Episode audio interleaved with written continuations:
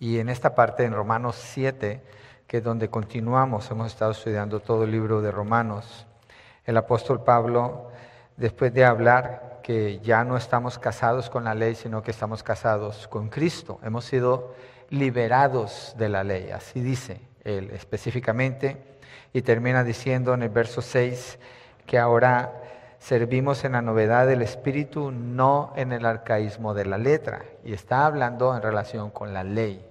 Ahora, al terminar de hablar de eso, y si miramos lo que él dice a través del libro hasta este punto, suena como que la ley fuera mala. Suena como que la ley es algo que tengamos que desechar. Y Pablo se anticipa a esta posible pregunta en el verso 7 y dice, ¿qué diremos entonces? ¿Es pecado la ley? Entonces, él pone la pregunta porque pareciera como que eso es lo que indica lo que él está enseñando. Principalmente la audiencia que Pablo tiene son judíos, aunque hay gentiles también. Pero los judíos, ellos crecieron bajo la ley. Los niños los circuncidaban al octavo día, tenían que llevar ah, ofrendas cuando se hacía eso, tenían que eh, tener todo el proceso de la ley, toda la ley ceremonial, toda la ley en la vida de ellos. Los judíos tienen, de acuerdo a ellos, al estudio de, la Torá, tienen 600, creo que son 625 leyes. Y se supone que tienen que cumplirlas todas y que a través del cumplimiento de la ley es que está el acceso a Dios. Entonces cuando Pablo está enseñando que fuimos liberados de la ley, que la ley provocó pecado en nosotros, que se nos hizo morir a la ley, entonces, pareciera como que los, o más bien los judíos encuentran un choque allí al pensar cómo se va a tratar a la ley de esta manera. Entonces, la ley que el hogar ocupa. Pablo en el verso 14 de capítulo 6 dice, porque el pecado no tendrá dominio sobre ustedes, pues no están bajo la ley, sino bajo la gracia. Y hace la pregunta en el 15, entonces, ¿qué pecaremos porque no estamos bajo la ley, sino bajo la gracia? Y él hace este tipo de preguntas a través del capítulo 6 y capítulo 7 para eh, adelantarse a las personas que se oponen a la enseñanza de la gracia. Y esto está escrito para proteger a la iglesia del legalismo. El legalismo indica que la persona puede ser salva por el cumplimiento de la ley o que la persona puede alcanzar santidad por el cumplimiento de la ley. Las dos son falsas, no se puede, ninguna de las dos. Entonces sale la pregunta, verso 7, ¿qué diremos entonces? ¿Es pecado la ley? Y Pablo responde, de ningún modo. Y cuando él dice de ningún modo, recordemos, esa es la negación más fuerte que se pueda escribir en griego, de ningún modo, no. Al contrario, yo no hubiera llegado a conocer el pecado si no hubiera sido por medio de la ley. Entonces, el apóstol Pablo pone esa pregunta y está dándonos la, respuesta de inmediato. ¿sí? Está dándonos la respuesta de inmediato. Déjenme, necesito arreglar algo aquí antes de continuar. Uh, téngame paciencia, denme un minuto. Les prometo que no va a ser más de un minuto. Ok. Entonces, él hace la pregunta, la contesta, ¿sí?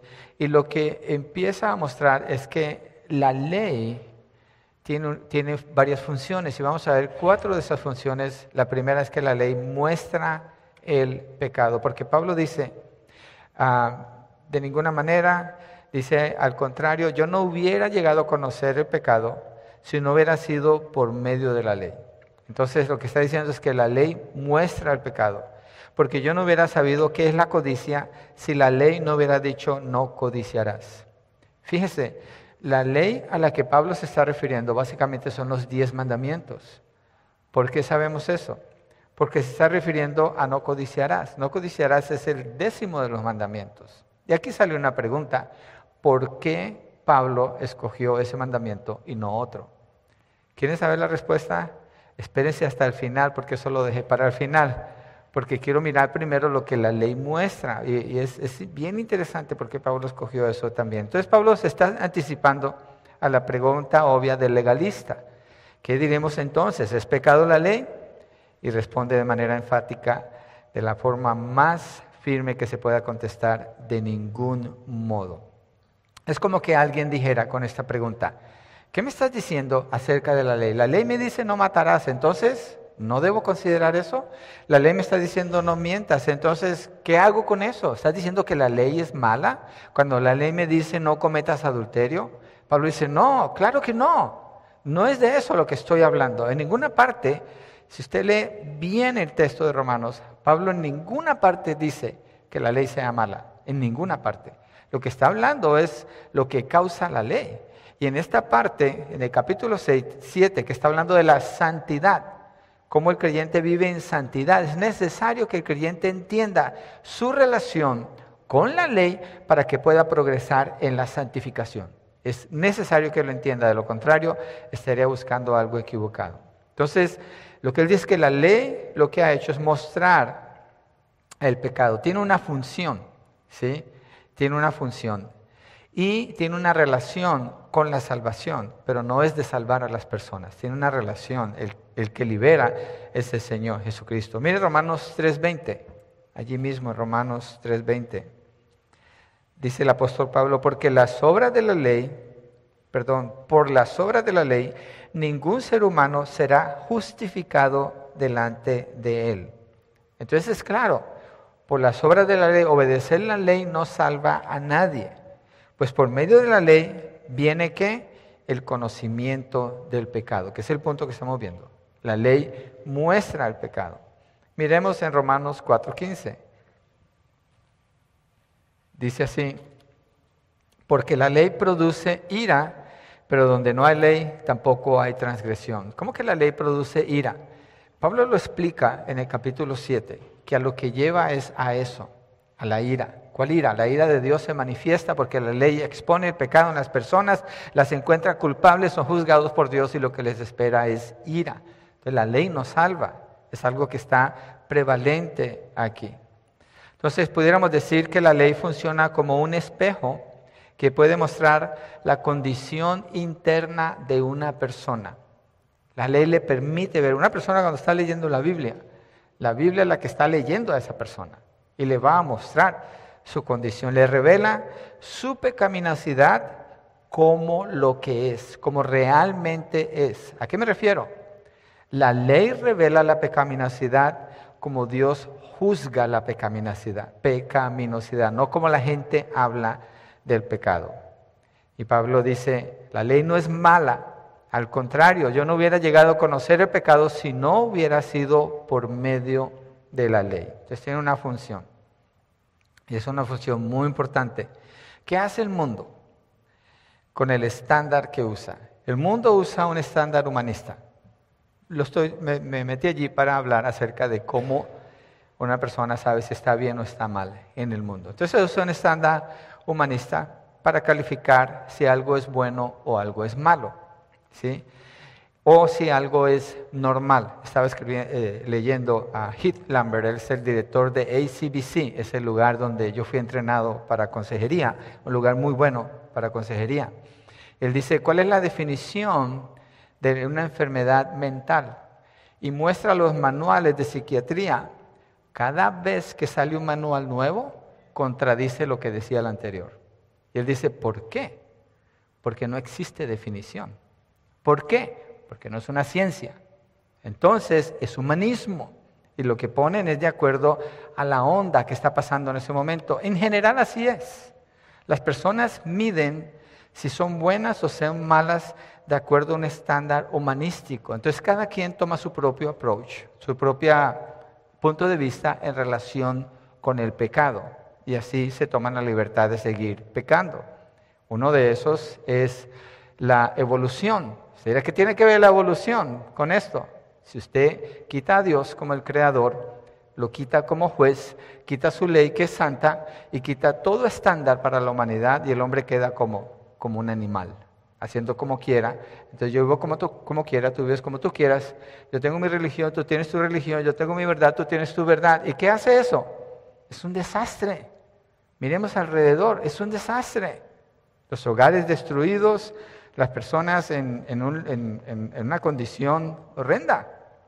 Dice la palabra, hay caminos que al hombre le parecen justos, pero su final, ¿qué es? Camino de muerte. Entonces el estándar del hombre es malo, es malo. La ley de Dios es buena. Pablo está contestando esa pregunta, pero es importante entender la comparación allí, pienso yo. Dios ha dado su estándar con la ley. Y Él, siendo el creador de todo y de todos, es el que puede dar ese estándar. ¿Por qué? Porque todo fue creado de acuerdo a como Dios es. Entonces, todo le pertenece a Él, todo es medido por Él, todo funciona porque Él lo sostiene. Él es el que realmente puede medir a cada persona. Lo leímos en el Salmo 33 al abrir el servicio. Entonces, cuando alguien es presentado con el estándar de Dios, es decir, la ley de Dios, es allí donde la persona puede ver su pecaminosidad. Y esa es, esa es la labor de la ley. Le muestra su pecaminosidad por lo que realmente es. Hablábamos esta mañana cuando estudiamos acerca de la justicia de Dios en la escuela dominical. Como la justicia de Dios juzga de acuerdo a las acciones, a los hechos, sin considerar a las personas. Suena como algo frío, pero no, eso es justicia. Y las personas quieren considerar a las personas antes que la ley. Pero ¿a cuáles personas consideran? A ellos mismos. ¿Cuál es el estándar, el estándar que usan? Ellos mismos. ¿En base a qué? A cómo ellos se sienten o sus experiencias. No hay justicia. No hay justicia allí, lo que hay es maldad. Pero Dios cuando establece su ley, entonces mide a la persona como lo que realmente es. Pablo dice, yo no hubiera llegado a conocer el pecado si no hubiera sido por medio de la ley. Sea, ¿cómo iba a saber que algo era pecado? A menos que la ley así lo definiera. Yo recuerdo un evento en Colombia hace muchísimos años. Yo estaba pequeño cuando vi las noticias, que unas personas fueron y mataron a algunos indígenas. Y eso se hizo público, fue una noticia nacional, fue algo atroz. Pero una periodista está hablando con uno de los hombres que cometió eso y le dice, ¿qué no sabes que eso está mal? dice, no, no está mal. ¿Y por qué piensas que no? Es un indio.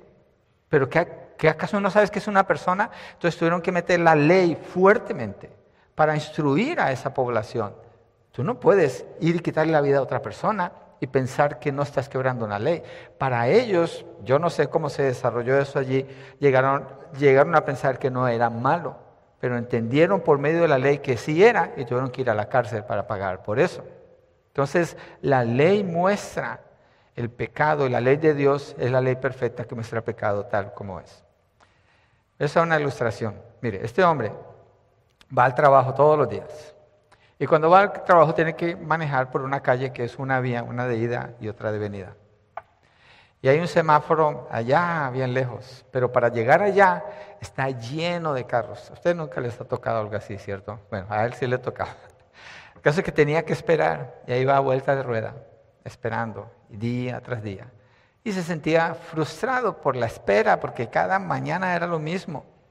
Y un día volteó a mirar a la izquierda, algunos de ustedes ya han escuchado esto, pero aquí encaja creo que bien. Volteó a mirar a la izquierda y ve un callejón. Y mira los carros adelante, mira los carros atrás, mira el callejón. Nadie va por allí, dice, me voy a meter por allí, a, a ver a dónde salgo. Que se mete al callejón y se da cuenta que sale adelante del semáforo. Se ahorró toda la cola de carros. Dice, wow. Yo, he visto algunos de ustedes que hacen así. Eso significa como que, como que muy listo o algo así. El caso es que está feliz por lo que hizo y al día siguiente otra vez se mete por allí. Pero él nota que nadie lo sigue, nadie se mete por allí y dice, yo soy el más listo de todos aquí seguramente. Y un día de esos va acompañado de su esposa. La esposa está sentada al lado de él, va manejando, no le dice nada, pero está pensando, la voy a impresionar. Cuando ella vea que yo me meto por ese callejón y al lado donde voy a salir. Entonces ahí van platicando, manejando, y cuando llega al punto del callejón, que se mete, y allí va, y la esposa lo mira y le dice, ¿qué estás haciendo? Y él piensa, oh, está bien impresionada. Y dice, no, pues ese es un, es un atajo que encontré y voy a, vamos a salir bien rápido allá. Y le dice, estás manejando en contravía. Él iba muy orgulloso de lo que estaba haciendo, pero la esposa vino a hacer la ley para él. Ella le indicó su pecado. Ella hizo la función de la ley. y le indicó su pecado. Después de ese día, en las mañanas, él pasaba por allí y miraba ese callejón y decía, men, si por ahí puedo salir bien rápido. Empezó a experimentar algo que antes no experimentaba, porque para él antes eso no era pecado, porque él no conocía la ley. Pero ahora que conocía la ley, ese callejón se hizo un punto de tentación para él cada mañana, empezó a experimentar esa lucha. La ley le mostró su condición. Él era una persona que violaba la ley de tránsito y ponía en peligro a otros y a él, a él mismo. Entonces, esa es la labor de la ley. Pablo dice, ¿qué diremos entonces? ¿Es pecado la ley? De ningún modo, porque yo no hubiera sabido lo que es la codicia si la ley no hubiera dicho no codiciarás. Y cuando dice yo no hubiera sabido, al estudiar este texto, encontré que hay una, hay una serie de conclusiones que se puede sacar de quién es el que está hablando aquí. Pablo está hablando de él, Pablo está hablando de los judíos, Pablo está hablando de él antes de ser convertido, ¿de quién está hablando Pablo? Parece que Pablo está hablando de él y todos los que son como él. ¿Y quiénes son como él? Todas las personas. Entonces, en un sentido, como que está tomando el lugar de la humanidad para mostrar la necesidad que todos tenemos de la ley que nos muestra nuestra verdadera condición. Entonces, la ley a la que se está refiriendo son los diez mandamientos y en Éxodo 20, si usted lee Éxodo 20, dice, yo soy el Señor tu Dios y no tendrás otro Dios. Es el número uno. Segundo, no tendrás, no te harás imágenes, ni te postrarás delante de ellas. Y dice, porque yo visito la maldad de los que me odian, los que tienen imágenes y se postran a ella, odian a Dios. Dice, visitaré la maldad de los que me odian hasta tercera y cuarta generación. Ustedes saben los diez mandamientos de memoria, me imagino, ¿no? ¿Qué cristiano no se los va a saber? El tercer mandamiento, que dice? Yo no me lo sé, estoy pidiendo ayuda. Es el que habla del día, el día de reposo, ¿cierto? ¿Sí es? Y, el, Señor, el Señor dice, para mostrar que sí es negativo, dice, no trabajarás no harás nada en ese día. Ese día es dedicado para el Señor. No usarás el nombre de Dios en vano. Creo que los crucé a esos dos. Entonces, si se fijan, dice no, no, no. Hay uno que no dice no. Es el quinto. El quinto mandamiento dice, honrarás a tu padre y a tu madre. En el Nuevo Testamento es el primer mandamiento con promesa. En realidad es el único que tiene promesa, porque ningún otro viene con una promesa explícita. Pero lo que está mostrando es por qué nueve de los diez mandamientos empiezan con no. ¿Qué nos deja ver la ley en los diez mandamientos? Que si dice no, es porque usted tiene el deseo de hacerlo. Por eso le dice no. Si no tuviera ese deseo, ¿para qué le diría? Entonces la ley le está mostrando que hay algo en usted que se inclina a ofender al Señor. Y le dice no. La ley le expone y le muestra su verdadera condición por lo que es. si alguien tiene confianza en una patita de conejo o en un número en particular, eso es idolatría. Es idolatría. O las suertes. O cuando la gente dice, good luck. Digo, yo le digo good luck a uno que no quiere creer en Dios, pues good luck, porque vas a depender de qué. Eso es idolatría. Eso ofende a Dios. Entonces, la ley dice, no, no lo hagas, no lo hagas. La ley muestra el pecado. Segundo, la ley revive el pecado. Verso 8. En Romanos 7, verso 8 dice, pero el pecado, aprovechándose del mandamiento, produjo en mí toda clase de codicia, porque aparte de la ley el pecado está muerto. ¿Qué produjo codicia en él? ¿La ley o el pecado? El pecado, aprovechándose del mandamiento de la ley, produjo en mí toda clase de codicia. Aquí estamos hablando de una relación entre el pecado y la ley y la consecuencia que trae sobre la persona que tiene ese efecto. Y dice, porque aparte de la ley el pecado está muerto. Entonces, continúa afirmando Pablo que la ley no es mala. Es el pecado que aprovecha el mandamiento para producir todo tipo de codicia. Acuérdese del conductor. Después de que conoce la ley, tiene ese deseo, tiene esa codicia en su corazón de meterse por donde no debería de, donde no debería de irse. Entonces el pecado que ya mora en cada persona usa la ley como su punto de partida. Es decir, la ley dice, no hagas esto. Entonces el pecado que mora en la persona ahora quiere usar ese punto de partida, la ley, para empezar a quebrarlo, para hacer lo contrario a lo que dice allí. Génesis 3.6, quiero que miremos allí, Génesis 3.6, para mostrarles este punto. Estaba meditando, ¿cómo opera el pecado? ¿Cómo es que se inició lo del pecado?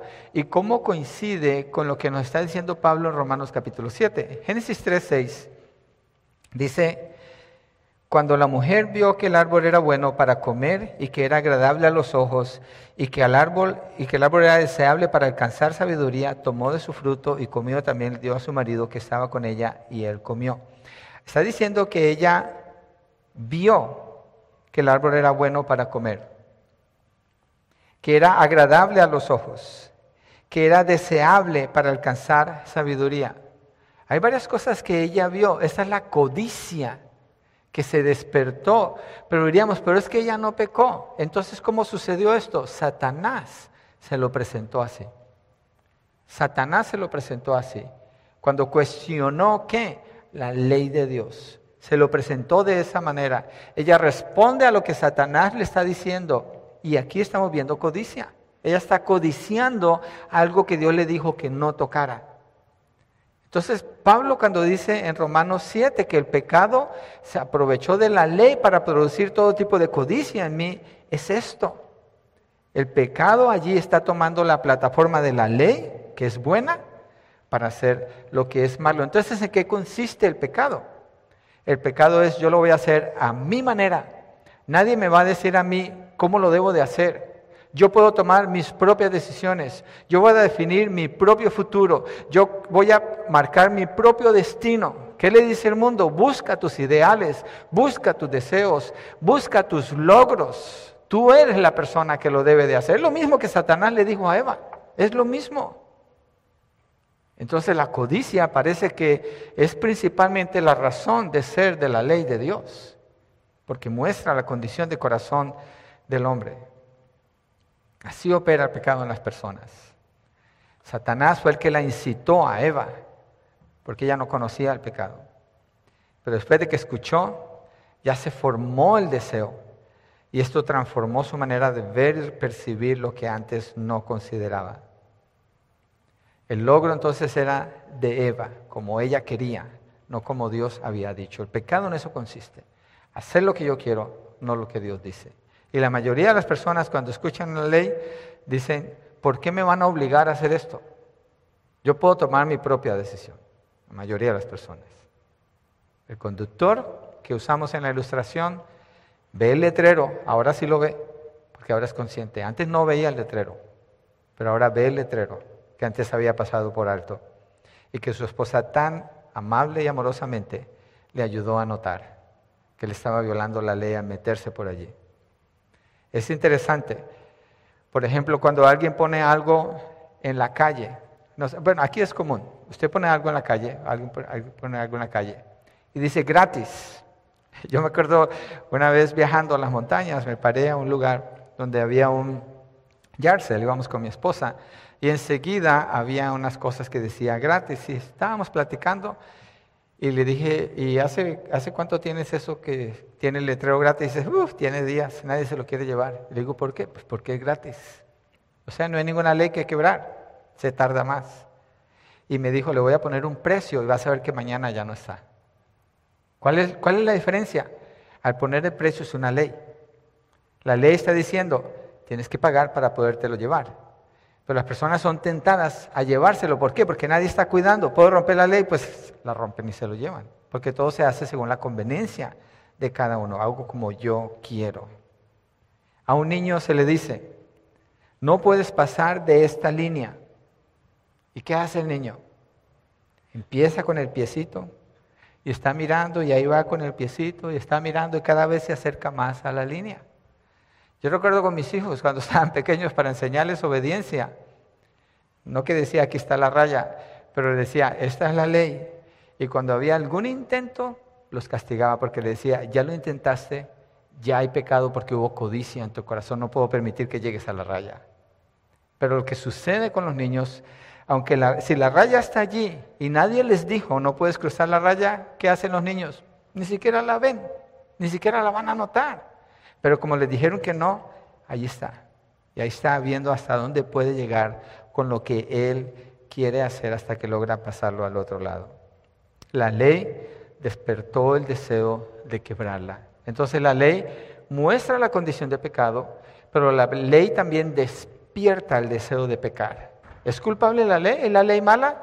No, el pecado se aprovecha de la ley para producir eso en la persona. No es el pecado. Santiago 1, verso 14 al 15, miremos ese texto, donde Santiago habla de cómo es tentada cada persona. Santiago 1, del 14 al 15. Dice, sino que cada uno es tentado cuando es llevado y seducido por su propia pasión. Cada persona tiene una pasión propia de hacer algo que no es adecuado. 15. Después, cuando la pasión ha concebido, da la luz, da a luz el pecado. Y cuando el pecado es consumado, engendra la muerte. Pero todo comienza ¿dónde? Hay una pasión dentro de la persona. Y cuando la persona es expuesta a una ley que le prohíbe algo, el pecado toma esa ocasión para moverse a quebrar esa ley, despierta la codicia en la persona. En Romanos 7, regresando allí, verso 8, la tercera parte del verso dice, porque aparte de la ley, el pecado está muerto. Entonces, ¿qué diría esto? ¿No mejor quitamos la ley, así nadie va a estar pecando. No, no está hablando de eso. No está hablando de eso. Volviendo a la línea del niño, digamos que sí hay una ley, de no, pasar esa, de no pasarse esa raya, pero el niño no la conoce. El niño todavía tiene la intención de pecar, en cuanto la conozca, va a cruzar, pero como no lo conoce, entonces no se mueve tanto en esa dirección, igual todas las personas. ¿sí? Entonces no quiere decir que no hay pecado en la persona, está allí presente. Y en cuanto conoce la ley, se despierta el deseo de hacer como quiere. la mayoría de las personas piensan que son buenas. La mayoría de las personas creen eso. La mayoría de las personas piensan que si cumplen con alguna ley, entonces pueden vivir vidas bondadosas y calificadas delante de Dios para un día entrar en el reino de los cielos. No es cierto, no es cierto. Pablo hablando de la ley de Dios, mire lo que produce en las personas produce, muestra el pecado y despierta la codicia en sus corazones, quiere decir que la ley no, la ley no va a salvar jamás a nadie. La ley no tiene ese poder. La ley lleva a cabo otras cosas, pero no eso. Romanos 5:12 dice así el apóstol Pablo. Por tanto, tal como el pecado entró en el mundo por medio de un hombre y por medio del pecado la muerte, así también la muerte se extendió a todos los hombres porque todos pecaron. Entonces entró con el pecado de Adán y Eva, y así como ella vio y deseó e hizo, así toda persona nace con ese deseo. Así viven sin excepción. Entonces todas las personas necesitamos de la ley. ¿Para qué? Para que muestre el pecado tal y como es. ¿Sí? Ahora, la ley revive el pecado. ¿Qué es lo que está haciendo eso? Manifestando lo que la persona verdaderamente es cuando se ve la rebelión contra la, ley, contra la ley, solo que la persona es. Sigamos. Punto 3. La ley trae muerte.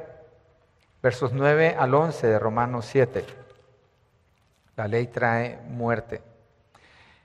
Dice en el verso 9, en un tiempo yo vivía sin la ley, pero al venir el mandamiento el pecado revivió y yo morí. La parte que hemos visto manifiesta lo que es. Y este mandamiento que era para vida, a mí me resultó para muerte, porque el pecado, aprovechándose del mandamiento, me engañó y por medio de él me mató. ¿Qué es lo que llega al final como producto de la ley? La muerte. ¿La ley es mala? ¿La ley es la que lo mató? No, es el pecado que está obrando en él. Pablo dice que vivía sin ley en el sentido que la cumplía de acuerdo al arcaísmo de la ley, es decir, la letra, porque Pablo era un hombre celoso de la ley. Miremos un texto que nos ayuda a ilustrar esto. Mateo 19, verso 20. Vamos allí, Mateo 19, verso 20. Señor Jesucristo está ministrando y hay un joven que se acerca a él. Mateo 19, verso 20. El joven dijo, todo esto lo he guardado, ¿qué me falta todavía? ¿Por qué está hablando así? Porque se acerca al Señor y le dice, Maestro bueno, ¿qué debo de hacer para heredar el reino de los cielos? Marcos, que habla de esto, dice que el hombre se postró a los pies del Señor Jesucristo y le dijo, Maestro bueno, ¿qué debo de hacer para heredar el reino de los cielos? Tiene la postura correcta, tiene la pregunta correcta y fue con la persona correcta. Pero mire la respuesta de él allí en el verso 20. Todo esto lo he guardado. ¿A qué se está refiriendo? A los diez mandamientos. Este hombre dice, yo he cumplido toda la ley. Es como cuando dejan las galletas, le dicen a los niños no se las coman, se sale, se las van a comer. Y viene el adulto y dice, ¿quién se las comió? Yo no fui. Y las manos están llenas de harinas, la boca está toda untada de harinas. Yo no fui. ¿Cuál es la primera respuesta? ¿Qué dijo Adán cuando Dios le preguntó, ¿qué has hecho? La mujer que tú me diste, ella me dio. ¿Es culpable Adán? Adán está diciendo, yo no fui, quiero hablar con mi abogado, soy inocente. Yo no fui, porque así es el corazón pecaminoso. Este hombre se acerca al Señor con su propio concepto, su propia definición de la ley, de lo que es bueno y lo que no es bueno. Y hablando con el creador del universo, con Dios mismo, con Jesucristo, le dice, yo ya cumplí toda la ley.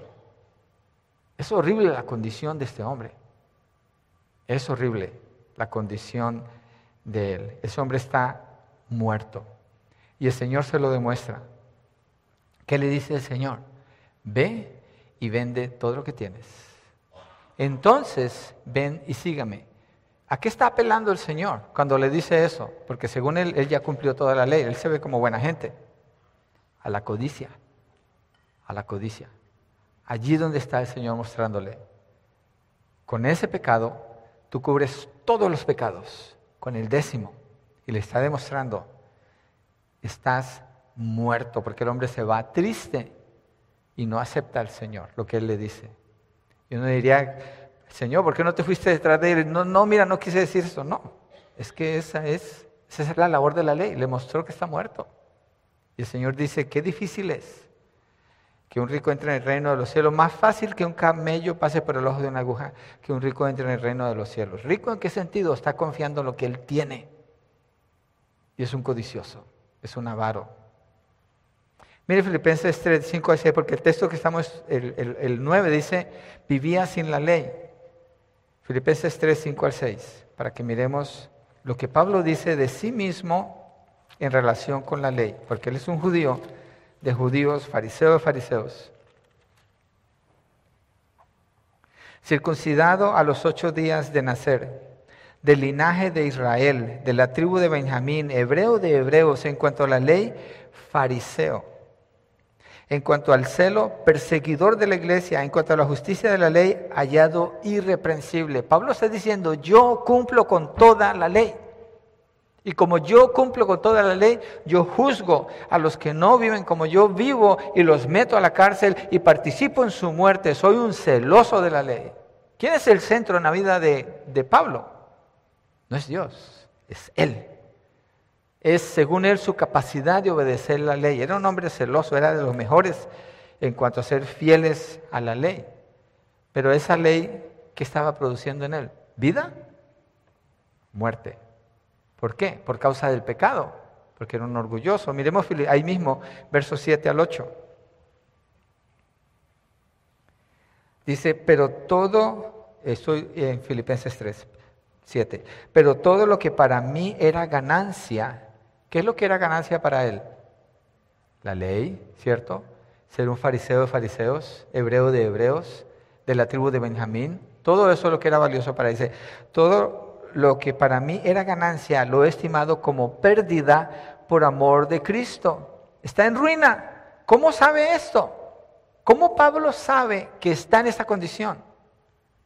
Porque el Señor le mostró su condición. El Señor le mostró su condición. Verso 8, y aún más, yo estimo como pérdida todas las cosas en vista del incomparable valor de conocer a Cristo Jesús mi Señor. ¿Qué era lo que Pablo conocía más? La ley, pero no conocía al Señor Jesucristo. Dice, todo lo comparo como pérdida por el valor de conocer a Cristo Jesús mi Señor. Por Él lo he perdido todo y lo considero como basura a fin de ganar a Cristo y ser hallado en Él no teniendo mi propia justicia derivada de qué? De la ley, sino la que es por la fe en Cristo, la justicia que procede de Dios sobre la base de la fe. Y sigue diciendo, conocerlo a Él. Entonces, Pablo lo que está diciendo es, la ley me mató. Yo vivía sin la ley, ¿en qué sentido? En que cumplía la letra de la ley. Eso es todo lo que él hacía. Pero cuando conoce el significado de la ley, porque conoce al Señor Jesucristo, dice, todo es pérdida, no tengo nada. La ley me dejó muerto, en ruinas. ¿Por qué? Porque el pecado obraba en mí con algo que es tan bueno como la ley y terminé muerto, sin nada. Este es el cambio del arcaísmo de la letra a la novedad del espíritu que vimos la semana pasada en el verso 6 del capítulo 7. Su independencia, su egoísmo, su orgullo, su vanagloria, su autoestima, todo quedó desbastado cuando de verdad entendió la ley porque la ley lo llevó a entender quién era el Señor Jesucristo. En Romanos 7, verso 9, sigamos allí.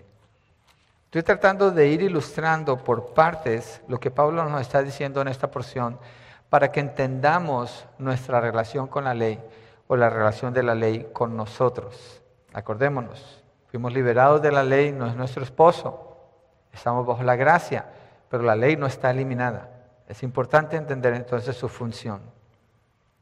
Persona en un tiempo yo vivía sin la ley, pero al venir el mandamiento del pecado revivió y yo morí. Y este mandamiento que era para vida a mí me resultó para muerte, porque el pecado aprovechándose del mandamiento me engañó y por medio de él me mató. ¿Lo pueden ver más claro ya? ¿Cierto? Como la ley no es mala, la ley está produciendo esto porque el pecado está tomando ocasión aprovechándose. Lo que Pablo pensó que le daría vida eterna, la ley por sí sola le resultó en muerte. Eso es lo que, lo que produjo en él. Lo dejó sin nada. ¿Y cómo podemos ver esto? Este es el mejor lugar que una persona puede llegar en toda su existencia. Es aquí. Es aquí donde la persona tiene que llegar. Donde la ley le muestra que el pecado ha tomado, se ha aprovechado de todo esto y lo que ha producido en realidad es muerte. No tiene nada. La ley le enseña que no tiene nada. Es allí donde puede saber que es condenado por la ley y que necesita un Salvador. ¿Por qué? Pablo hizo todo lo que podía hacer con la ley. Pablo, de las 625 leyes que ellos, que ellos conocen, seguramente se las sabía todas. Y las cumplía todas. Y todo lo que pudo producir en él es ruina y muerte, porque lo llevó a entender que el que lo podía dar la salvación era el Señor Jesucristo. El pecado entonces lo engañó y lo mató usando la ley como ocasión para llevar eso. Entonces el cumplimiento de la ley para la salvación del alma es imposible. Es imposible. Esta mañana veíamos una comparación con la ley. Es como un cristal. Porque dice Santiago 2.10, creo que es el verso, dice que el que rompe un punto de la ley se hace culpable de qué tanto de la ley, de toda la ley. Entonces ese cristal, si usted lo rompe en un punto, se va a romper todo, ya deja de ser. Así es la ley de Dios. Así es la ley de Dios. Y eso es lo que muestra que es imposible alcanzar la salvación a través del cumplimiento de la ley. La ley lo que hace es expone el pecado, revive el pecado y mata a la persona porque le muestra, no tienes nada. La ley lo lleva ahí, no tienes nada. Necesitas a un Salvador. En su camino a Damasco, Pablo finalmente, allí en, no lo vamos a leer, pero en Hechos 9, pudo ver su condición por lo que él era, porque vio la santidad del Señor. Estaba perdido, era el hombre más orgulloso, el fariseo de fariseos, conocedor de la ley, celoso de la ley. Cuando escribe segunda de Timoteo dice, soy el principal de los pecadores. Y uno dice, wait a minute, Pablo ha predicado ya sirviéndole al Señor, es salvo, conoce la relación correcta con la ley, ama al Señor Jesucristo y al final de su vida dice, soy el peor de los pecadores, quiere decir que la ley no lo santificó tampoco. Ni le dio salvación, ni le dio santidad, ninguna de las dos cosas. El creyente tiene que entender su relación con la ley para que entonces pueda crecer verdaderamente en santidad. De allí no viene la santidad. No estamos eliminando la ley. Pablo dice, la ley no es mala. Si no fuera por la ley no hubiera conocido el pecado. Entonces, primero la ley muestra el pecado. Segundo, la ley revive el pecado. Y tercero, la ley trae la muerte. Cuarto, la ley es santa. Versos 12 y 13. En Romanos 7. Así que la ley, verso 12, es santa y el mandamiento es santo, justo y bueno. ¿Por qué sabemos esto? ¿O por qué Pablo lo afirma con, tan enfáticamente? Porque la ley viene de Dios. La ley es de Dios. La ley que refleja el carácter de Dios. La ley refleja el carácter de Dios. Si usted tiene en su casa, es un ejemplo chiquito porque nada se puede comparar con Dios, pero usted en su casa, usted tiene sus leyes y sus normas para dirigir su casa, para mantener orden en su casa. ¿Qué refleja eso de usted? Su carácter. Eso muestra el tipo de persona que usted es, en lo que usted permite y lo que usted no permite. Dios cuando da la ley está reflejando su carácter. Mire Salmo 19, versos 7 al 9. Esta semana escuché un, esa porción con música. Muy bonito, por cierto. Ojalá que Israel un día lo, cante con nosotros acá, porque él fue el que le puso la música a esta, a esta sección de la escritura, hasta el verso 10. Salmo 19 es una de las partes favoritas para mí en la escritura por lo que dice de la ley de Dios. Mira lo que dice, verso 7. La ley del Señor es perfecta. Una pausa aquí. ¿Quién es perfecto? Dios. La ley es perfecta, entonces la ley refleja quién es Dios, ¿cierto? Y dice que restaura el alma. La ley no es mala. El testimonio del Señor es seguro que hace sabio al sencillo. Los preceptos del Señor son rectos que alegran el corazón. El mandamiento del Señor es puro que alumbra los ojos. El temor del Señor es limpio que permanece para siempre. Los juicios del Señor son verdaderos, todos ellos justos. Lo que se dice de la ley es lo que se dice de Dios. La palabra de Dios refleja el carácter de Dios. En ese sentido, hablar algo en contra de la palabra de Dios es lo mismo que hablar en contra de Dios. Yo una vez estaba tratando de evangelizar a una persona, esa persona insistía, insistía en atacar la palabra, insistía. Por más que traté, fue imposible. Y al final le dije, tú eres un enemigo de Dios, porque tú juzgas la palabra de Dios como injusta, Dios no es injusto. La ira de Dios está contra ti. Dios no escucha tus oraciones. Estás condenado delante del Señor. Necesitas arrepentirte. Cualquier cosa que se diga de la palabra de Dios, la ley de Dios, es lo mismo que hablar de Dios. Está ligado. ¿Por qué? Porque es Dios hablando. La ley no es mala. La ley es santa porque Dios es santo. Y Pablo dice, así que la ley es santa, el mandamiento es santo, justo y bueno. Y no se puede pasar por alto. Miremos un poquito más para que vean que no es una exageración. Vamos al Salmo 119. El Salmo 19 es como un Salmo 119 en miniatura, a partir del verso 7. Pero miremos Salmo 119. El salmista, ¿qué hace? Piensa en la ley, medita en la ley, considera la ley se deleita en la ley y escribe 176 versículos, el capítulo más largo de toda la Biblia, para hablar de la ley de Dios, para exaltar la ley de Dios. Salmo 119, verso 86 dice, todos tus mandamientos son fieles. Ella encontrarse con mentira, me han, me han perseguido, ayúdame. Pero todos los mandamientos del Señor son fieles. Miremos el verso 137 del mismo capítulo. Justo eres tú, Señor, y rectos tus juicios. Verso 140. Es muy pura tu palabra y tu siervo la ama. Verso 172. Que cante mi lengua de tu palabra, porque todos tus mandamientos son justicia. Estamos mirando una muestra nada más de 176 versículos que hablan así de la ley de Dios. Entonces, ¿estamos de acuerdo? La ley de Dios es santa. La ley de Dios es buena. La ley de Dios es buena, porque refleja el carácter de Dios. Romanos 7, 13. Regresemos allí a Romanos. Entonces, lo que es bueno, la ley es buena, vino a ser causa de muerte para mí. Pablo ahora que lo define dice, dice esta pregunta y dice, de ningún modo. Al contrario, fue el pecado a fin de mostrarse que es pecado para producir mi muerte por medio de lo que es bueno, para que por medio del mandamiento el pecado llegue a ser en extremo pecaminoso. Es decir, lo que la ley hace, eh, la relación de la ley y el pecado, quiero pensar para decirlo bien.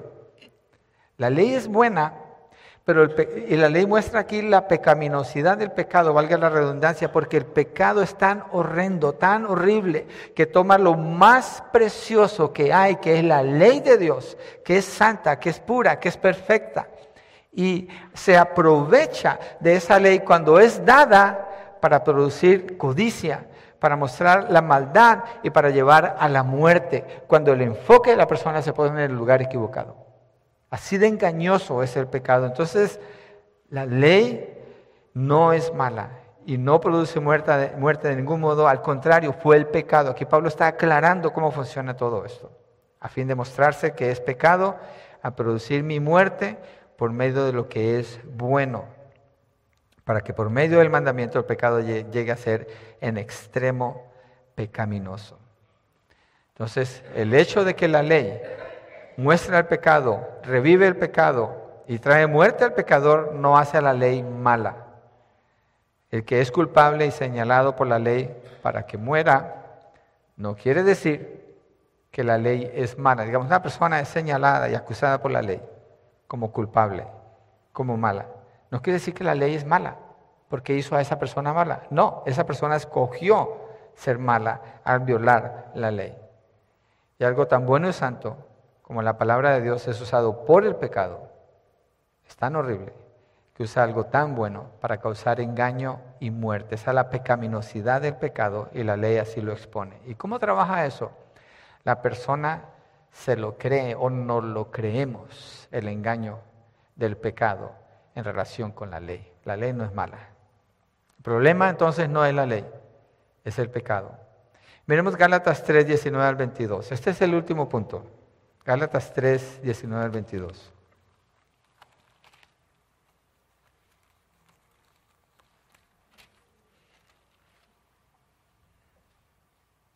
Entonces, ¿para qué fue dada la ley? Aquí Pablo está hablando más en detalle de la ley y su función. Fue añadida a causa de las transgresiones hasta que viniera la descendencia a la cual había sido hecha la promesa ley que fue promulgada mediante ángeles por mano de un mediador. Ahora bien, un mediador no representa a uno solo, pero Dios es uno. Mire que la ley está apuntando una dirección aquí. 21. ¿Es entonces la ley contraria a las promesas de Dios? De ningún modo, porque si se hubiera dado una ley capaz de impartir vida, entonces la justicia ciertamente hubiera dependido de la ley. Aquí está aclarando, la ley no da vida, no es la ley la que da vida. Pero aquí muestra la función de la ley, verso 22. Pero la escritura lo encontró todo bajo pecado, muestra pecado, para que la promesa que es por fe en Cristo Jesús fuera dada a todos los que creen. ¿A dónde está apuntando la ley? A Cristo Jesús, a una promesa. Porque en el camino la ley acusa, despierta los deseos pecaminosos de codicia, y mata, eh, todo porque el pecado estaba obrando allí. Pero donde está apuntando, esa es una promesa, hacia la promesa de Jesucristo. Miren versos 23 y 24, allí mismo. Antes de venir la fe estábamos encerrados bajo la ley, confinados para la fe que había de ser revelada. De manera que la ley ha venido a ser nuestro guía para conducirnos a Cristo a fin de que seamos justificados por la fe. La ley no nos, no nos justifica, la ley no nos da vida, la ley nos conduce a quién? A Cristo, para que al poner la fe en Él, entonces seamos justificados. Y esto es posible porque la ley Dios la dio para que se cumpliera absolutamente toda. Si Dios es fiel y es justo, así es. Entonces Jesucristo vino y Él cumplió toda la ley. Toda. Él nunca quebró ningún punto de la ley. Entonces Dios, a través de la obra de Cristo, el que cree en Él, pone esa justicia sobre esa persona y la libra de sus pecados, la libra de toda condenación, la libra de la ley, le da una libertad absoluta. Ahora su esposo es Cristo. Y bajo la gracia, la obra de Dios, entonces esa persona opera obedeciendo la ley, ya no el pecado tomando ventaja de la ley. Entonces la ley nos muestra que estamos muertos en nuestros delitos y pecados y es entonces el momento para clamar a Dios por el perdón a través del sacrificio de su Hijo Jesucristo. Lea la Biblia y la Biblia le va a llevar a usted al punto del arrepentimiento, si usted es sincero, si es honesto. Y Dios tiene ese poder para cambiarlo. Pero quiero regresarme porque les prometí al principio. No hemos terminado. Esta era la introducción, ¿ok? Vamos ahora sí. No, estoy jugando, pero no, es la introducción. Pero prometí tocar algo que dice versos 7 y 8, que creo que es importante. Y ahora que me regreso allí, a mirar esta explicación a lo mejor tiene un poco más de sentido. Romanos 7 y 8. Aquí no tengo notas, esto es de mi corazón. Así que me vale que lo explique bien. ¿Qué diremos entonces? Verso 7. ¿Es pecado la ley? No, ¿cierto? Estamos de acuerdo con eso. La ley no es pecado de ningún modo. Al contrario, yo no hubiera llegado a conocer el pecado si no hubiera sido por medio de la ley, lo cual es muy bueno me pone una postura en el arrepentimiento. Porque yo no hubiera sabido lo que es la codicia. Y aquí es donde llegamos al punto 10 de la ley, la codicia. Si la ley no hubiera dicho, no codiciarás. Y sigue en el verso 8. Pero el pecado, aprovechándose del mandamiento, produjo en mí toda clase de codicia, porque aparte de la ley, el pecado está muerto. Entonces, conocí la codicia cuando la ley me dijo, no codiciarás. ¿Por qué me regresé allí? Porque usted puede tomar tal vez la ley, enseñarla y tratar de seguirla. Todo lo que puede formar es hipócritas, fariseos, que están en peligro del infierno. Porque como Pablo se dedicó a seguir cada punto de la ley, poniendo su confianza en su capacidad de cumplir toda la ley, pero él mismo mataba a otros creyentes. Él mismo hacía eso. Entonces la ley separada de la gracia del Señor sí va a producir muerte. La ley separada de la gracia del Señor sí le va a llevar a la ruina y a la condenación. Es todo lo que puede hacer por usted. Pero si usted se deja guiar por la ley y usando este mandamiento que Pablo está hablando aquí, la codicia, no codiciarás, usted se va a dar cuenta que va mucho más allá de las acciones que usted toma, porque la mayoría de ustedes, incluyéndome a mí, nos comportamos muy bien cuando nos vemos aquí. Eso es lo externo. Pero él está hablando del corazón, no codiciarás. No desearás a la mujer de tu prójimo. No se acostó con ella, pero la deseó. El Señor dice, es un adúltero. Ya adulteró en su corazón. Pero es que yo nunca he matado, no soy una persona violenta. El que siente enojo en su corazón contra otra persona y le dice raca, lo insulta, dice que es culpable de la corte, es culpable de la corte suprema y es culpable del fuego del infierno. ¿Qué está diciendo? Es un homicida en su corazón. El Señor eh, perdón, el apóstol Pablo, cuando se refiere a la función de la ley, en todo lo que él está diciendo aquí, hay una parte muy importante que tiene que ver con la codicia, que tiene que ver con la codicia. Y esto abarca toda área de su vida, de sus pensamientos. Cuando usted ve algo que otra persona tiene y dice, yo tengo que tenerlo. Cuando usted ve algo que otra persona tiene y no está contento con lo que usted tiene y quiere tener eso. Cuando usted mira a otra persona y no se alegra con la prosperidad que el Señor le da a esa persona. Hay codicia. Santiago dice, ¿por qué las guerras?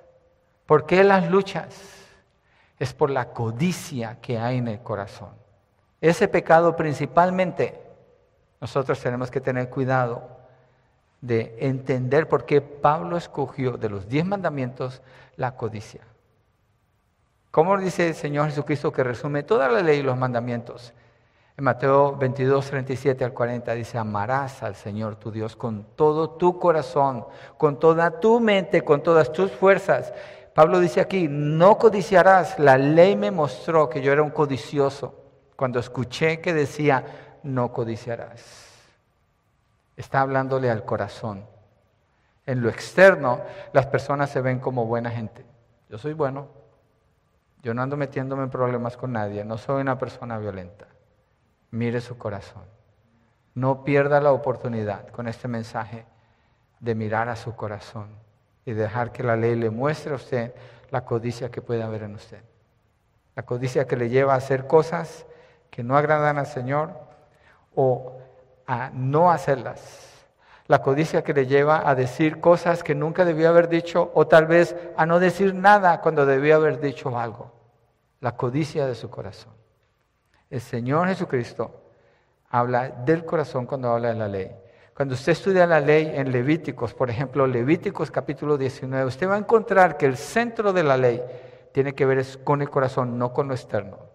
No con lo externo. Nos podemos ver muy bien, Podemos ser muy bien comportaditos, pero pudiéramos estar bien lejos de Dios si el corazón no está en el lugar donde tiene que estar. Si Dios le ha hablado a usted, yo le invito, venga a los pies del Señor Jesucristo. Clame al Señor por el perdón de sus pecados. La ley le acusa. La ley dice que usted es culpable y que usted merece ir al infierno. Venga a Cristo. Venga a Él. Ponga su fe y su confianza en el Señor. Rinda su corazón al Señor. No se quede allí donde usted está. Si Dios le ha hablado el día de hoy, hoy es el día de su salvación. Venga a Cristo. Y si usted está en Cristo y el Señor le ha hablado a través de esta enseñanza, sepa que su relación con la ley no es de salvación ni de santidad. No lo es. No tiene ese poder la ley. Es el Espíritu Santo el que tiene ese poder, no la ley. No se equivoque. No sea que usted sea un hipócrita, tratando de vivir algo externo cuando en realidad el Señor quiere hablar es al corazón, es al corazón. ¿Por qué no nos ponemos de pie y cerramos con una oración?